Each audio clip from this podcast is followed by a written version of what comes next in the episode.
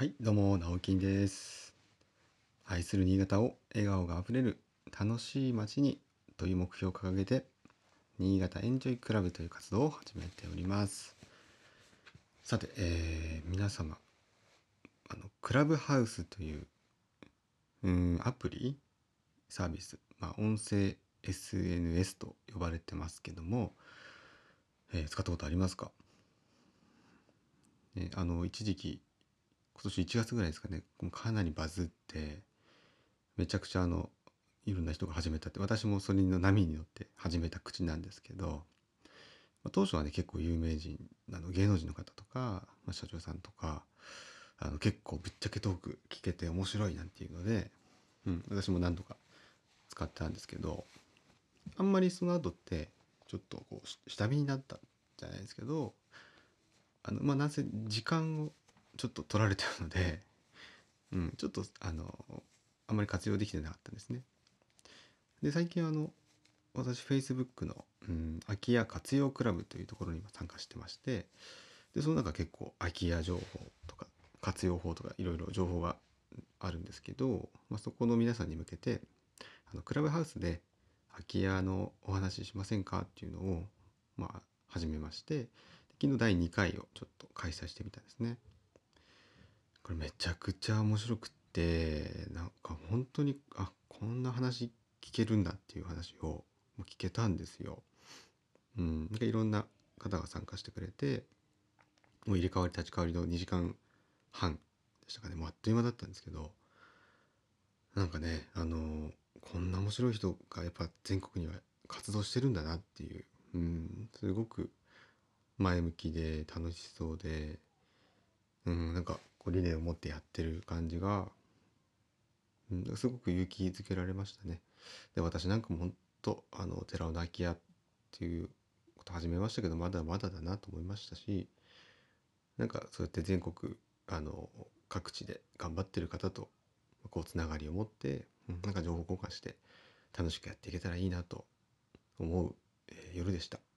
はい。皆さん、まあ、使ってない方はね、ぜひ、あの、使い方によってはすごく、いいツールだと思いますので、うん、あの、始めてみてください。ただ今、まだね、Android の方は、えーアプリ非対応だと思います。はい。これ iPhone、iOS ユーザーの方しか、ちょっと今、できません。はい。調べてみてください。えーそれでですね、今日はですね、まあ、昨日に引き続き、あの、ちょっとね、若干、あの、リスナーの方からも 要望がありましたので、えー昨日お話しした、えま、森林、え森林整備ワークショップに、参加してきたよという、またその流れでですね、ちょっとその話、続きをしたいんですけど、この話本当長くなるので、ちょっと、うん、どのぐらい話すかわからないんですが、で、でですね、まあ、あの、現状として、新潟県内にも、えーたくさんのその、人工林、まあ、活用されてない人工林があるよと。うん。で、杉材を植えたんだけども、30年、40年、50年経って、今、仮時なのに、社会が変わってしまって、需要が減ってしまったと。うん。で、ただですね、ここでですね、今、もう、結構建築業界、特に住宅業界、木造住宅業界にも激震が走ってるんですけど、輸入建材、今まで主力としていた輸入建材ですね。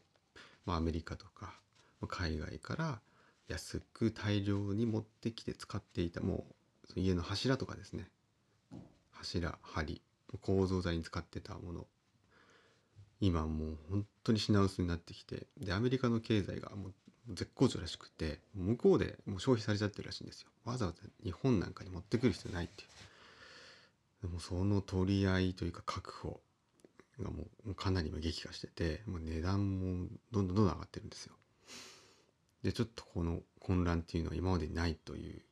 お話で、結構危機感を、はい、募らせています。基礎工事が終わって、えー、建前っていうね、あの上等式って、骨組みが立ち上がるところまで行かない、基礎工事でストップしちゃう現場が今年は何件も出てくるんじゃないかっていうお話です。はい。ちょっとね、まずいんです。で、そんな中で、まあ、今回のそういうワークショップだったので結構タイムリーで、まあ、基本的には簡単なんですよね。じゃあそれあの輸入材使わないで国産のその植わってる杉使えばいいじゃないとふうに思うと思うんですけどそんな簡単じゃないですよね。まあそもそも今までそういう流通状況ができてない。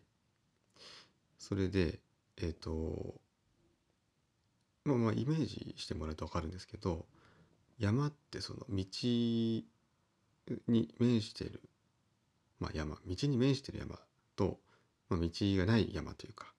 いろんな山がありますよね。で必ずしもその道に面したところにいい杉が植わってるかっていうとそうでもないじゃないですか。現在に使える杉が埋まってるところは道がなかったりするとそれ切るのはいいけどどうやって運んでくるのとか、うんまあ、いろんなそのお金がやっぱお金と手間がかかるんですよね。ただあの使おうっていうだけじゃあのこれって解決しないんですよ。今まで本当に、ま、整備されてこな、まあ、整備が回らなかった。はい、で需要がどんどんどんどん落ちてったっていうところお金が回らないんですよね。やっぱそんな現状があるので、えーまあ、国が、えー、CO2 削減とか、えー、脱炭素社会とかっていうことで、えー、パリ協定からの流れでうんと森林何でしたっけ？森林？森林なんとか譲与税というものが、まあ、え新潟県に、えー、何千万。その他に、えー、新潟市、えー、長岡市とか各自治体にもうんその規模に合わせ何千万というお金が今、えー、投与されていると、うん、これが今3年目なんですけどそれの活用方法が今のホームページで公表されてるんですねどういうふうに使いましたよっていうものが。でそれを見ながら、まあ、あのかつ今県のうん担当ご担当の方がですねもう本当に現職のご担当の方が2名参加されたんですね。でやっぱりその今までのお話だとか、えーままだその1回目のワークショップだったので、えーま、情報共有課題共有みたいな形で、はい、行った側面が強いんですけど、うん、やっぱり私建築業にいても知らないことばっかりなんですよね。うん、学校でなんて絶対習いませんし働いたところで、えーと、それがスタンダードじゃないので国産材を使うっていうのはスタンダードじゃないんですよ。だからそんな状況になってもう知る余地があんまりないんですよね。うん、値段でとか見た目でとかっていうことが多いです圧倒的に多いです。本当に勉強になったんですけどあのやっぱり行政の方、まあ、特に県の方はすごく歯がゆい思いをされてるんだなっていうのは分かりました本当に参加されたお二人とも熱意もあって、えー、ままあ、そんなねあの17人集まったといえども、我々って本当1階の建築士とかねあの個人事業主の集まりなんでそんなに例えば影響力ってない会なんですけど、うん、でもなんかそんなところにわざわざこう出向いてくれるというスタンス自体がすごくポジティブであの熱意があると思ってたんですけど、うん、やっぱりどうにかしたいって思いが強いんですよね。ただやっぱりその行政として、えー、例えばですよあの糸魚川とか村上ってすごく活発なんだそうですそれが官民、えー、手を取り合ってやってこうよっていう前向きな自治体も新潟県内にはあるんですけどそうじゃないところもある。でじゃあその意欲があるところと組んでもっともっとバックアップして伸ばしていこうっていうのは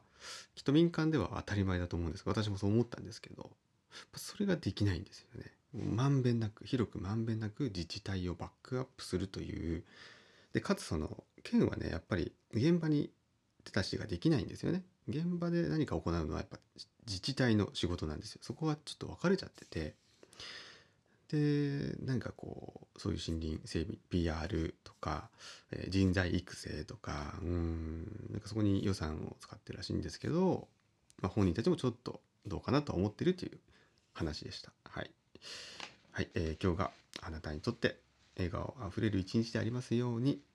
えー、今日のお話がね、まあ、誰かのためになったら役に立ったらいいなと思ってます。はい、それではまた。